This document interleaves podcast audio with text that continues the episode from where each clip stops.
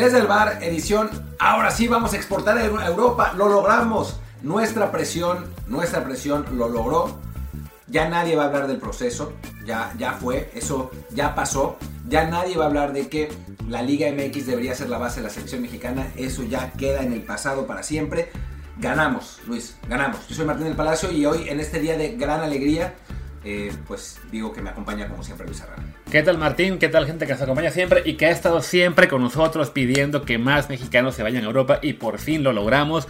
Esta victoria también es de ustedes que nos acompañan todos los días o prácticamente todos en Apple Podcasts, Spotify y muchísimas aplicaciones más. Recuerden por favor suscribirse y poner las descargas automáticas de los episodios que esto nos ayuda muchísimo a crecer. También, por favor, los que estén en Apple Podcast, déjenos un review con comentario. El review, por supuesto, de 5 estrellas. Y también les encargamos seguir el canal de Telegram desde el Bar Podcast. Vaya, esto es más por ustedes que por nosotros. Ya, ya, ya, ¿qué más podemos decir? O sea, síganlo y se la van a pasar muy bien en el chat. Van a tener los avisos de los episodios. Van a ver las columnas de Martín, porque yo siempre olvido poner las mías. Van a también enterarse de cuando hay un evento importante en, cualquier parte del mundo, sea en México, en Europa, en una arena de box, en una pista de automovilismo, en Qatar, vaya, de todo se pueden entrar y, verlo como, bueno, no verlo, escuchar casi casi minuto, cada momento lo que está pasando. En fin, sigan Telegram desde Bar Podcast y ahora sí, empecemos con los temas de hoy, que por fin no es puro mundial, vamos a arrancar con Victoria, Victoria, Mikel Arreola nos dio la razón. Decirle a la afición que seguimos con la agenda europea que no todos Estados Unidos, que hemos hecho este año que todavía no termina, partidos con Bayer Leverkusen, partidos también con equipos europeos en Estados Unidos y que este colofón de año tiene que ver con uno de los clubes más grandes del fútbol mexicano, que es Chivas de Guadalajara, y que se hermana con un equipo eh, donde coinciden tres cosas. El escudo, que es el árbol de Guernica, y hoy estamos en la sede de la identidad vasca, que es Guernica, en su árbol, los colores de la camiseta, y además que los son, los únicos dos equipos del mundo que juegan con puro nacional. Si te diste cuenta, eh, creo que de los resultados que vimos eh, recientemente, es que los países que tienen más jugadores en Europa son los que tienen más probabilidad de ganar partidos en un mundial. Entonces vamos a estar absolutamente concentrados desde la liga para incrementar la exportación de jugadores mexicanos. Tenemos entre sub 13 y sub 20 alrededor de 2.300 jugadores de fútbol y de lo que se trata es de eh, poder exportarlos rápido, de aquí a dos años duplicar o triplicar para que haya mucha más tela de donde cortar. Mucho y se va a hablar todavía más a partir de la Leagues Cup 2023 porque vamos a vender derechos de televisión no solamente a Estados Unidos, sino a 110 países. Y creo que eso va a ser muy importante como aparador para los equipos mexicanos, porque vamos a tener 77 partidos en el verano, donde van a poder ver a todos los equipos mexicanos de Estados Unidos y a todos los jugadores en todos los países casi del mundo. Entonces creo que eso va a ser un paso muy relevante para que conozcan a nuestra liga. Pues ahí está, Dormique la Reola, el gran Miquel, en quien siempre confiamos, nunca pensamos que por ser un político del PRI nos mentiría. Ah, es que nos miente. Pero bueno, a ver, vamos, vamos por partes. Primero el tema este de la exportación a Europa. Suena muy bonito, como lo dice. Recuerden, es un político, surgió del PRI, entonces no hay que irse con la cinta. Pues desde la liga pueden impulsar muchísimo. El problema es que los que tienen que vender son los clubes. A ver, o sea, perfectamente nos puedes estar dando a tole con el dedo. Ahora, por lo menos nos está dando a todo el condena, porque antes ni siquiera eso, ¿no? O sea, solamente hablaba de Estados Unidos, y hablaba de la League y hablaba de la MLS, y hablaba de el, proyecto económico. Ahora por lo menos ya algo hay, ¿no? O sea, para los que hemos estado insistiendo, insistiendo, insistiendo, ya, ya desde el lado directivo, o sea, recordemos que hace tres años, el Tata Martino tuvo que salir a decir que la MLS era una liga muy válida por la, presión directiva. Ahora, bueno, pues parece que desde el lado de los directivos ya nos quieren mentir diciendo que Europa es importante. Es un avance. Sí, sí, creo que sobre todo que ya el, fracaso en esta Copa del Mundo sí ha hecho que, sobre todo, y lo que es la reacción de la afición, que cada vez está más agresiva en un sector importante, contra la selección, contra los clubes. Eh, ya el, tema es el grito que bueno se, utiliza como excusa, pero a fin de cuentas pues es un indicador de que a cualquier contratiempo, sea en la selección o de repente en partidos de liga, también se utiliza. Entonces bueno, es, yo creo que sí, las directivas están empezando a escuchar que, eh, no por el grito, sino en general, porque todo el ambiente está ya muy tóxico, que no basta con hacer partidos con la MLS y juegos de estrellas para ganar dinero y la gente estará contenta, ¿no? O sea, la gente ya también está muy molesta con lo que ha pasado en el fútbol mexicano en los últimos años y en particular con la selección que se ha visto este, este declive, eh, la verdad, bueno, ¿cómo, decirlo? Eh, prolongado, permanente, como ustedes se quieran llamar, eh, continuo, en los últimos tres años y pues hay que hacer algo para, para mejorar y afortunadamente que equipos como Marruecos, equipos como Japón, como Irán, como Corea del Sur, Croacia mismo, como Croacia, ¿no? que tienen a, cada vez más jugadores en ligas importantes, están ya por fin dando ese paso de competir no solamente bien en fase de grupos, sino también ya en fases finales y ganándole muchos partidos a las potencias, pues sí, sirve para comenzar a la liga de, ok, algo, algo hay que hacer, insisto, que Mikel Arroyo diga esto no va a hacer que Monterrey le diga al español, ok, llévate a Sarmontes por solamente un millón, o que el Pachuca se olvide de pedir más del 20% lo que quiere por Luis Chávez, ¿no? Hay que esto, digamos, aterrizarlo después. Que es muy difícil en la, en la, práctica es muy difícil porque pues los clubes tienen sus intereses, no van a regalar dinero, el mercado interno mexicano es el que es, o sea, ese es un, mercado sobrevaluado y eso, eso está claro. Los jugadores mismos ganan una cantidad de dinero que no van a ganar de entrada si se van a Europa. No es fácil, para, para, ese, tipo, para ese tipo de cosas tiene que haber incentivos de, de algún tipo, ¿no? O sea, los, los clubes tendrían que ser ser incentivados de alguna manera para vender a sus jugadores, sobre todo a sus jugadores jóvenes, quizás con pagos por parte de la, de la liga. Eh, bueno, la idea que han tenido los jugadores, los, los clubes mexicanos es hacer convenios con, con, clubes europeos. Hasta ahora pues no ha funcionado del todo, pero va y va. Eh, digamos, no es fácil. O sea, no, normalmente los aficionados fantasean diciendo, em, bueno, lo que podemos hacer es obligar a los clubes a vender por menos dinero. Es que no funciona así. O sea, a final de cuentas el fútbol vive en una industria de libre mercado y los clubes no van a dejar de percibir dinero por lo que ellos consideran sus activos. Así que no es fácil. Pero bueno, por lo menos que la intención exista ya es un paso. Es que realmente es un paso. Ojalá que logren aterrizarlo de alguna manera. Claro, el problema también está en que la generación de talento en este momento de, parte de México, pues no es lo mejor, ¿no? O sea, no tenemos muchísimos jugadores en la Liga Mexicana que digamos ahora mismo, wow, qué jugador, puede romperla realmente en Europa. Digo, si futbolistas como Fidel Ambriz, o como Rodrigo Huescas, o como el Chiquete Orozco, o como Emilio Lara, se fueran ahora mismo, pues sí, tendríamos, por supuesto, una, una mejor posibilidad, ¿no? Pues son jugadores jóvenes que se pueden desarrollar muy bien en, en países europeos, pero tampoco es que hoy en día tengamos jugadores como los Gio, los Vela, que el propio Chicharito, que se fueron directamente a clubes grandes eh, sin, sin hacer escalas intermedias, ¿no? Es, es un momento complicado para el fútbol mexicano en general, no solamente tiene que ver con, con la no exportación a Europa, sino con la generación de talentos. Y sí, que se den pasos, por supuesto, que sean pasos reales, no sé cómo vayan a ser, pero que sean pasos reales, y no la mamada que anunciaron de que la League's Cup se va a ver en 110 países en Apple TV, que nadie ve fútbol en Apple TV, es absolutamente absurdo. Sí, a ver, eh, es de eso que yo quería a eso después, pero sí, primero para cómo hacerle para, exportar, quizá la pista eh, más importante que deja es el tema ese que menciona de los 2.300 jugadores de 13 a 20 años, pues sí, eh, y también lo que ha sido ya la realización de partidos entre equipos mexicanos y europeos, que poquito a poquito está viendo más en, el último año. Sí, las fiestas de International Champions Cup que juegan, que juega la América contra el City, contra el Madrid y el Chelsea. Ahora el Chivas está, está en España jugando contra el Getafe y, el Athletic, no sé, contra alguno más. O sea, por ahí van algunos lazos, los de Pachuca con el PSB, si no mal recuerdo, también las Chivas con PSB, eh, y alguno, el Santos, Santos alguno tuvo con Celtic, tuvo, aunque de eso nunca salió nada. Vaya, quizá sí, la fórmula es esa, ¿no? Decir, ok, vamos a tratar de buscar que se vayan más jóvenes eh, a Europa, a acabar de formarse allá. Recordemos que no se pueden ir antes de 18 años por el tema de que la FIFA no permite transferencias. Se puede, pero tienen que moverse también los padres, ¿no? no es tan fácil. o tienen que tener la nacionalidad del país. Del país, entonces sí, así que... Pues sí, ahí sería darle preferencia a todo chavito de Academia Mexicana que tenga pasaporte español y, o portugués, alguno de esos. Vaya, es complicado, Y a fin de cuentas, bueno, si bien es deseable que también se logre eso, ¿no? El, empezar a mandar jóvenes de 18, 19 años a Europa, hay que también reconocer que, bueno, esos jugadores va a ser un proyecto a mucho más largo plazo, ¿no? Sí, eso de los dos años es corto. Sí, ¿no? O sea, que, se pueda vender a dos años, o no, o ponle incluso, ¿no? Que consigan mandar a 20 mexicanos de 18 años en, los, en cientos temporadas, ok.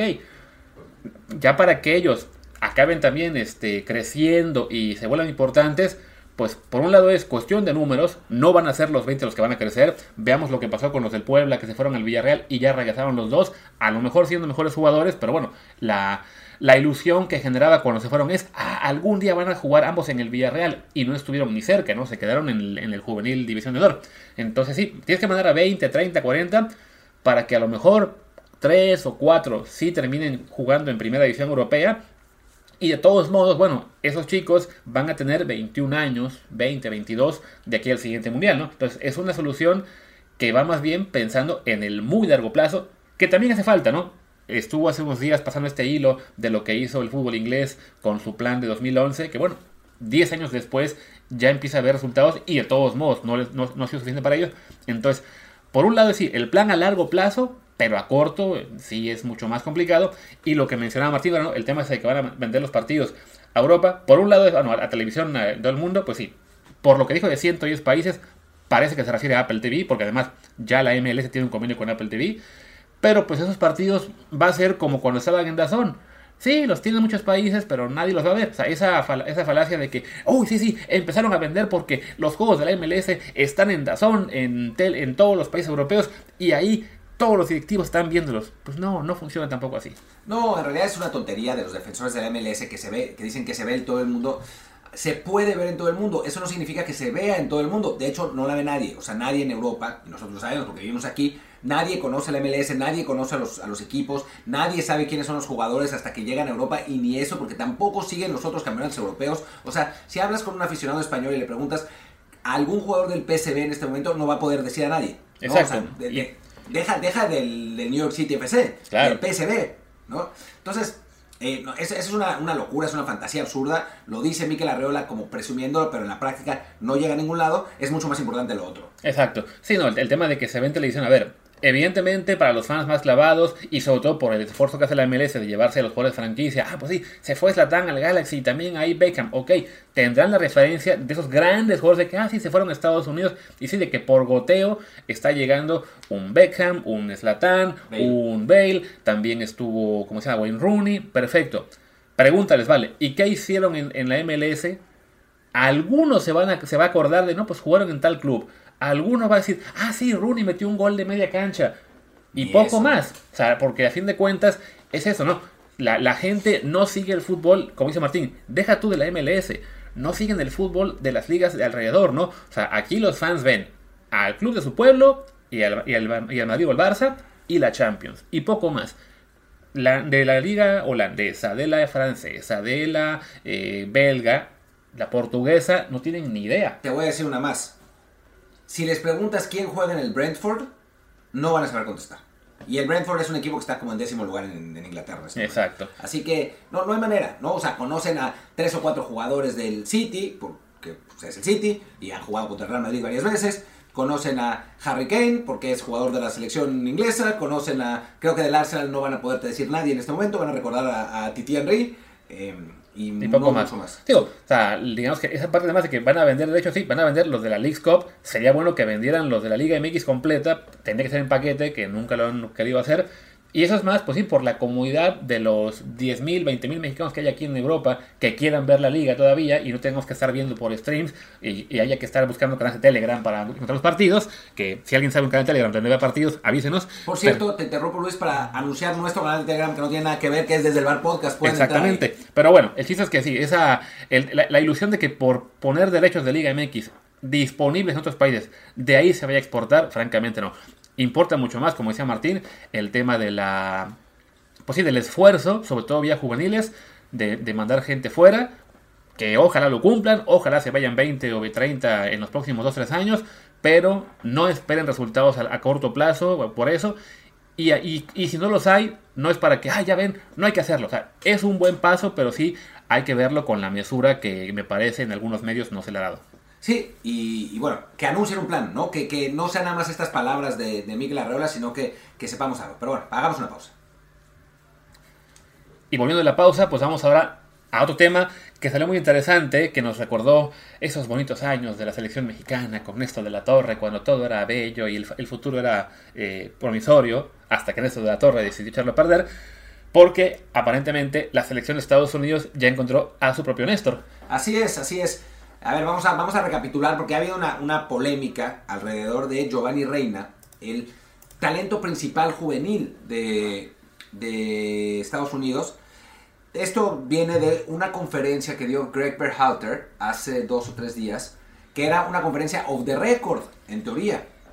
Pero en esa conferencia lo que dijo es que un jugador no nombrado había, eh, no había jugado bien, había caminado en un partido amistoso antes del Mundial. Y entonces se juntaron eh, por horas deliberando qué es, lo que, qué es lo que tenían que hacer. Y finalmente decidieron tener solo una, una conversación más con él. Y en esa conversación decirle que tenía que jugar mejor y ponerse las pilas, porque además en un entrenamiento, al no ponerlo a ese jugador sin mencionar, en el primer partido en un entrenamiento también caminó, entonces fueron a hablar con él, eh, hablaron también los capitanes, a final de cuentas lo convencieron y, y el joven muchacho no mencionado se disculpó y tras disculparse se comprometió más en el terreno de juego y aún así no jugó y después jugó y no hizo nada y perdieron el partido. Sí, porque vaya, es un, están aquí también pasando ya lo que es el en escrito de un newsletter, lo que, lo que pasaba, y señalaban que este jugador estaba decepcionando dentro y fuera de la cancha, ¿no? que también sus actitudes fuera de la cancha también eran un problema, entonces que, como dice Martino, lo, deliberan, el, cuerpo técnico, deciden también llevarlo a hablarlo con él, que tenía que disculparse, y también incluso Berhalter destaca, pero vaya, no solamente él llegó, no, solo tenía que disculparse, sino tenía que decirles por qué, tenía que ser más profundo que un eh, chicos, lo siento, ¿no? Y que después les dijo esto a los líderes del equipo, hey, este muchacho se va, se va, con ustedes, ustedes tienen también que reaccionar y que sí, que los jugadores hablaron también con, con este chico que no menciona nunca su nombre y, y, le dijeron uno por uno, les dijeron, escucha, no has sido suficientemente bueno, no estás cumpliendo las expectativas que tenemos de ti como compañero y queremos ver un cambio. Uno por uno de los jugadores le dijo eso según este técnico y ya, ah, qué orgulloso estoy de mis jugadores. Y desde ese día ya no hubo problemas con ese jugador, que de todos modos apenas jugó en Copa del Mundo. Claro, se hace el relajo en, Estados Unidos. espera, espera, porque ahí es, más. divertido. O sea, Berhalter dice, como este, este es un proceso de cambio. Pero después hacer una nota en The Athletic. Exacto. Eh, detallando un poco más lo que pasó. Y aparentemente, de acuerdo con esa nota de Athletic, no solamente pasó eso. Bueno, primero dijeron que ese era, eh, que era Gio Reina, ¿no? Porque no, no, no había quedado claro. Pero sale la nota en The Athletic que dice que hubo una votación y que eso después lo dicen en otro lado, no, en la nota, que por un voto decidieron que Giovanni Reina se quedara en el Mundial. O sea, lo podían haber echado del Mundial. Exacto. Eh, por, por votos a, Giovanni Reina. Sí, no, es una cosa realmente de, eh, pues, impresionante. Digo, de entrada, no hay, que decirlo, no, no, esto no es para exculpar a Joe Reynolds. Si, si realmente se comportó como divo, eh, haciendo pataletas, no haciendo el esfuerzo, pues tiene sentido que en el cuerpo técnico y que los compañeros también le hubieran reclamado.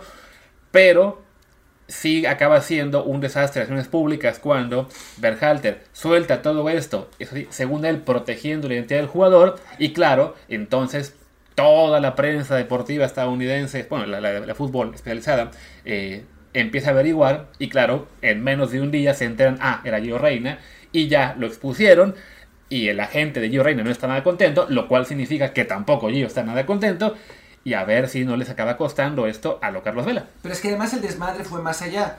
Eric Winalda, que es compañero, bueno, ex compañero del padre de Gio Reina, de Claudio Reina, durante el Mundial eh, dijo se quejó de que yo Reina no estaba jugando. Berhalter había dicho en una conferencia de prensa que Reina estaba lesionado. Se había lesionado en el amistoso y que por eso no había jugado contra Gales.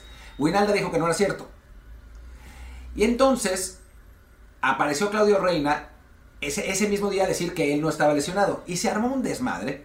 Berhalter le eh, tuvo que decir que él no había mentido. Reina salió tres días después a decir que siempre sí había estado lesionado. Winalda se arrepintió y dijo, no, bueno, es que no tenía conocimiento de toda la situación.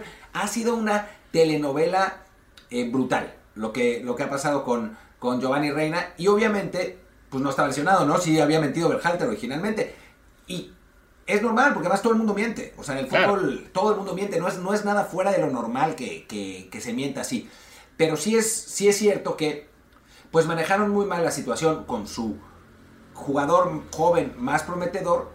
Y ahora Berhalter creo que se metió en una bronca. O sea, porque a ver si no tienen que elegir entre Giovanni Reina y él. Y bueno, pues no es que Berhalter sus resultados sean tan buenos como para quedarse necesariamente, ¿no? Exacto, o sea, de hecho, cuando salió las primeras revelaciones en las que él no decía el nombre, ya algunos pensaban, esto es que él ya sabe que lo van a echar y empieza también a, a preparar terreno pues para irse a una función de comentarista o, ver que puede vender un libro, no sé. El que está en Estados Unidos, te corren un trabajo y escribes un libro sobre, sobre eso y te va muy bien. Entonces, el problema, claro, de entrada, la especulación que soltó al principio no solamente salpicó a Joe Reina, sino también a Weston McKenney, porque es otro del cual se sospechaba que podía ser el involucrado. Entonces, sí, acabas dejando embarrados a más de uno, ya ahora se ha ido transparentando esto, y sí, todo apunta. Bueno, es claro que, que es Reina, pero sí, es como ese tipo de cosas que más allá de lo que la prensa te está exigiendo y que te critiquen porque un jugador no esté en la cancha, lo que sea, pues las manejas en el vestidor. O sea, si es un tema disciplinario, lo manejas en, a nivel interno y, y, ni modo, no juega y ya. O bien, desde el principio dejas claro, ¿sabes qué? Por un tema de disciplina, este jugador no, no está teniendo participación, ¿no? No, espera, y lo que es genial, es genial, que eso solamente puede pasar en una cultura de fútbol tan inocente como Estados Unidos, ¿no? que no está tan desarrollado.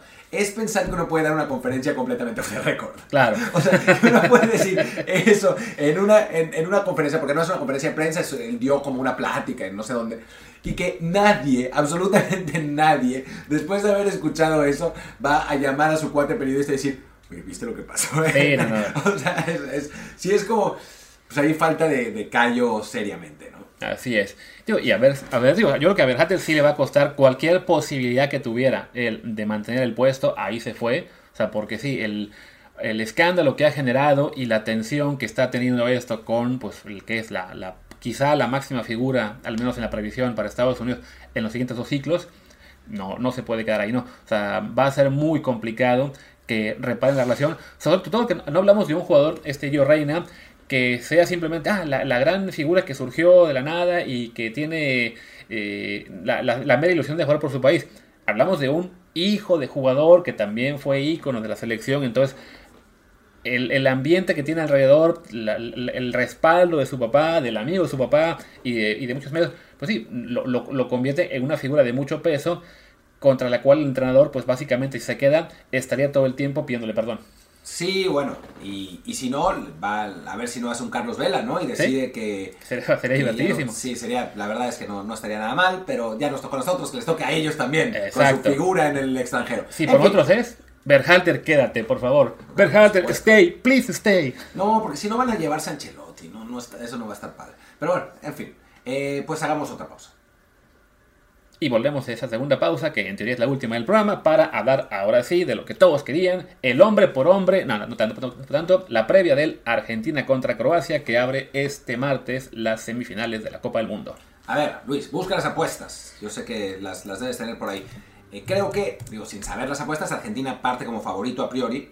Eh, tiene pinta, ¿no? Sí, ¿no? Sí. bastante, wow, más, que, más de lo que pensé. Sí, es 1.90 a 4.35. Creo que eso es muy parecido a lo que eran las apuestas para Croacia ante Japón. Y se acabaron yendo a tiempo extra. O sea, las de Francia son 1.53 para Francia y 8 para Marruecos. Entonces, sí, sigue siendo Argentina favorito, pero ya es ese nivel en el cual perder no es tan sorpresivo, ¿no? O sea, de todos modos, ya, es un. Es, es normal que que bueno, para lo que es la historia, por tener a Messi, porque en teoría el plantel completo es, más, es, es mejor, pues Argentina llega como, como el favorito, pero sí, es un duelo que, sobre todo por lo que ha hecho Croacia, ya no solamente en esta Copa del Mundo, sino también en la anterior, o incluso en la 98, que es, llegas y te...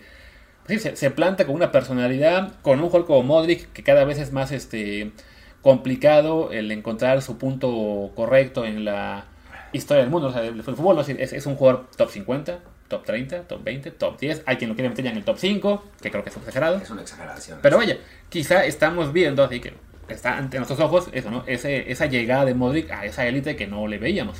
No, yo sigo sin verla, pero sí es un, es un jugador pues muy importante para su selección. Es el mejor jugador croata de todos los tiempos, que no es poca cosa, la verdad, para un equipo que ha llegado a una final y una semifinal del mundial.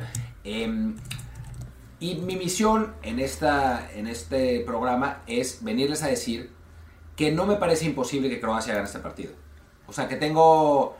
Digo, obviamente Argentina es favorito porque Messi está jugando muy bien y por Argentina, pero creo que si uno ve jugador por jugador, no hay tanta diferencia entre los dos planteles. O sea, no, no es que sea una locura. O sea, si, si vemos, por ejemplo, al medio campo de, Argentina, que en teoría va a jugar con Di María, con De Paul, con Enzo Fernández y con Alexis, pues, ¿alguno de esos es mejor que Brozovic? Seguramente no, ¿no? O sea, después, ¿hay alguien mejor que Modric también en ese medio campo? Definitivamente no. Tampoco, ¿no? O sea, obviamente no hay nadie como Messi en Argentina, en Croacia, ¿no? Eso está, clarísimo. Eh, ¿Alguno de los centrales es mejor que Guardiola? Pues igual Cuti Romero, pero pues está parejo. O sea, es, un, es un partido parejo. Y yo le veo dos ventajas a Croacia, de las que no se ha hablado mucho, eh, y que me parece que son importantes en mundiales. Eh, es importante para un país saber que ya le has ganado a otro país antes, ¿no? Y Croacia ya lo hizo con Argentina, el mundial pasado.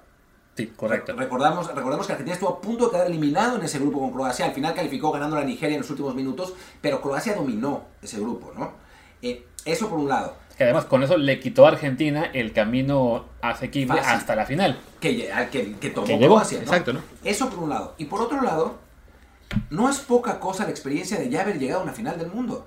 O sea, haber, saber ganar una instancia te hace entender que lo puedes hacer. Si no, pregúntale a Inglaterra, que se queda siempre en el mismo lugar, ¿no? O al propio Portugal, ¿no? Que, que, que, le ha costado trabajo pasar de esa, de esa, ronda. En el caso de Croacia, ya ganó una semifinal, le ganó a Inglaterra, que no es, no, o sea, no es que le hayas ganado a Turquía, ¿no? Le, le, ganaste a Inglaterra, y además ya le ganado a Argentina antes. Y la, digo, la base de esta selección croata no es exactamente la misma que, la, que, el, Mundial pasado, pero sí hay muchos jugadores que repiten, ¿no? O sea, Perisic, Kramaric, eh, Pasalic, Modric, eh, Brozovic. O sea, hay varios jugadores que sí, que son, son parecidos, que son los mismos, pues. O sea, obviamente pues ya no está Rakitic, ya no está Mandzukic, ya no están, eh, muchos de ellos ya no, no eran... Subasic. No, Subasic ya no juega, bueno, Perisic sí, Brozovic sí, Lobren ahí está. Eh, todavía es, es, un equipo que me parece que Domagos Vida sigue ahí, nomás que ahora es suplente de los suplentes. Eh, Acá está, sigue, en, la, en, la, banca. Sí, algunos jugadores ahí siguen, ¿no? Y, creo que es importante tener esa, esa pues ese, ese antecedente. Ahí está Kramaric. Eh, Kovacic, que era suplente en el Mundial pasado, ahora es una de las principales figuras. o sea, es, ha, ha, habido una, este, una renovación teniendo a, a Modric como el, el ancla, el, el, ¿cómo se dice? el enlace entre, entre ambos equipos. Creo que son 8 los que repiten. Más o menos. Entonces, bueno, y, y del mismo 11, digamos que del, del 11, quedamos que eran cuántos? Brozovic, Modric, eh, ¿quién más? De los que empezaron, creo que son nada más esos dos. Ellos dos, ¿no? Y, y unos 4 o 5 que estaban en el equipo antes en el Mundial de 2018. Entonces, sí, ya saben lo que es estar ahí, ya este... Ya, ya vivieron lo que es ser la sorpresa. que nadie y, y de ella logran. También. Y ya, ya, ya esa, esa, esa, experiencia pues es más de la que tiene el equipo argentino, que fuera de Messi, que estuvo en 2014, creo que todo, ah, bueno, y María, los demás no, no, estuvieron en ese mundial y recordemos pues, que la experiencia del 2018 para ellos sí fue mucho más dramática. Sí, no, por supuesto. O sea, creo que no es poca cosa. No es que sea eh, una, algo absolutamente decisivo, ¿no? O sea, eso, eso me parece claro. Pero sí tengo la impresión de que está, mucha gente está despreciando demasiado pronto a este equipo croata. Porque, bueno, quieren que Messi llegue a la final y es Argentina y no sé qué. Pero no me parece. O sea, yo creo que las apuestas están sobre reaccionando demasiado. Me parece que tendría que estar más parejo. Sí, como insinúas que la gente quiere que Messi vaya a la final y por eso se ciegan ah, con lo demás. O sea, eso no pasa únicamente con Cristiano. Eh, pues pasa con Cristiano ahora porque lo critica, pero si pierde Messi y lo empiezan a criticar, uff, ya, me imagino. O sea, es una locura. Pero sí, tío, o sea, el tema de la apuesta creo que, o sea, tío, 1.90 para la victoria de Argentina, o sea, es, un, es un momio eso, ¿no? Es, es este... No es una locura. Es, no es una locura, o sea, es, es, favorito, simplemente, bueno, quizás sí que Croacia sea, que pague casi 5 a 1 su victoria, o a lo mejor lo, lo ponen así porque pues, que si avanza va a ser empatando y luego en penales, como le ha hecho ya a, a qué fue, a Japón, a Brasil a Dinamarca, a Rusia. Ahora, este lo gana en tiempo extra. Entonces, o sea, sí, es, un partido muy, muy complicado. Sí, el tema de que esté Messi eh, buscando por fin el título con Argentina, que ha sido el que está llevando a, esta selección eh, de la mano, pues ya por los últimos 10 años por lo menos, sí la hacen un partido muy interesante. Y a la vez, como dice Martín, el tema de la experiencia, también hay que, recordar, bueno, que no, no es, es, un factor bueno, tampoco es hiperdecisivo. A fin de cuentas, la Francia, campeona del 98, no había ido al mundial anterior y creo que tampoco al anterior, el del 90. No, aunque había sido local, eso también ayuda. Entonces, eso ayuda, pero sí, son muchos factores. O sea, no, no queremos que quede la, imagen de que un solo factor va a ser el decisivo, ¿no? Simplemente. Que nos, digan, que nos digan, ustedes dijeron que Croacia era favorito. No, no, no, tranquilos. Dijimos que Marruecos era el caballo negro y no, no dijimos que iba a ser semifinales. O sea, es, simplemente damos ahí como que eh, la, pista de por dónde creemos que pueden ir los, tiros. En este caso, siendo Argentina la favorita, y así lo reconocemos, no podemos descartar que Croacia les haga la travesura y se meta a otra final. Que yo espero que no, porque además pues sería muy factible que veamos repetida la de, las cuatro años. Yo sí quiero una, la misma final por dos años seguidos. No, a ver, ya, tuvimos Alemania-Argentina parte 2 y no acabó bien. No, estuvo pésima. A ver, por un lado quiero que, gane Messi, obviamente. Y, en general creo que quiero que gane Argentina en este, en este partido. Pero me molestaría menos que Croacia fuera finalista a que fuera, no sé, por ejemplo, Alemania, ¿no? O, o uno de esos países que ya ha ganado 847 veces el Mundial y no es, no es divertido. Creo que ver a los croatas en la final sería algo divertido porque es el triunfo del fútbol menos élite. Pero bueno. Y además también, también, una ya especie de consolidación de que Croacia deja de ser simplemente este animador que, ah, sí, de vez en cuando eh, te dan una, un buen mundial. No, no, ya, ya se le puede considerar parte de ese grupo eh, permanente de potencias, más allá de que gane o no la Copa, ¿no? Así como a, Portugal la considerábamos siempre en los últimos años, sobre todo por Cristiano, evidentemente, ¿no? Parte de la élite, sin haber sido un campeón del mundo, ni finalista, o a la propia Bélgica, que sin haber llegado tampoco a una final, por varios años se le consideraba tener unos favoritos. Bueno, Croacia se va a integrar a ese grupo, aunque sí habrá que ver qué pasa después de Modric, ¿no? Sí, es que sin Modric creo que este equipo pierde. Pero bueno, en fin, es bueno, como Messi, como sin Messi Argentina pierde, ¿no? O sea, creo que estos dos equipos van a tener problemas de, refundación después de, que se les vayan sus grandes eh, figuras. En el caso de Argentina, pues surge este Enzo Fernández que, digo, ya de antes se veía que, tenía muy buen, muy buen nivel y ahora en el Mundial lo ha, consolidado, pero falta bastante. En el caso de, Croacia, pues está más complicado el asunto porque su figura juvenil es Josko Guardiol, que pues, es defensa central, así que no es lo mismo. Eh, pero, pero sí, creo que, va a ser además divertido eso, ¿no? Eh, dos íconos del fútbol en la en el digamos en el siglo XXI que hemos visto es su última su última ¿cómo era? The Last uh, Dance, sí exacto su último baile ¿no? bueno a mí ya me dijeron que un delantero de 41 años puede llegar sí o sí al siguiente mundial ¿por qué no un centrocampista de 30 y ¿qué tiene Messi? ¿qué tiene Messi? ¿35 ahora? sí tendría 39, y Modric tendría 40 por ahí andaba ¿no? es, la verdad es que esta es la última para ellos y bueno Creo que ya vamos a acabar, ¿no? De la, previa de Francia-Marruecos la dejamos para mañana, con el, será el comentario de, de la Argentina-Croacia. Entonces ya ese episodio lo, recibirán en la tarde de México, ya casi noche. Y pues bueno, estoy a punto de estornudar, entonces, y Martín a punto también. Entonces, este, este episodio se nos, está, se nos está yendo de las manos, así que cerremos. Sí, porque no faltaba nada más, creo. Es perfecto. Yo soy Luis Herrera, mi Twitter es arroba luisrha. Yo soy Martín del Palacio, mi Twitter es arroba, arroba martín de ELP y el del podcast es Deservar Pod, Deservar POD. Muchas gracias y nos vemos mañana. Chao. Chao.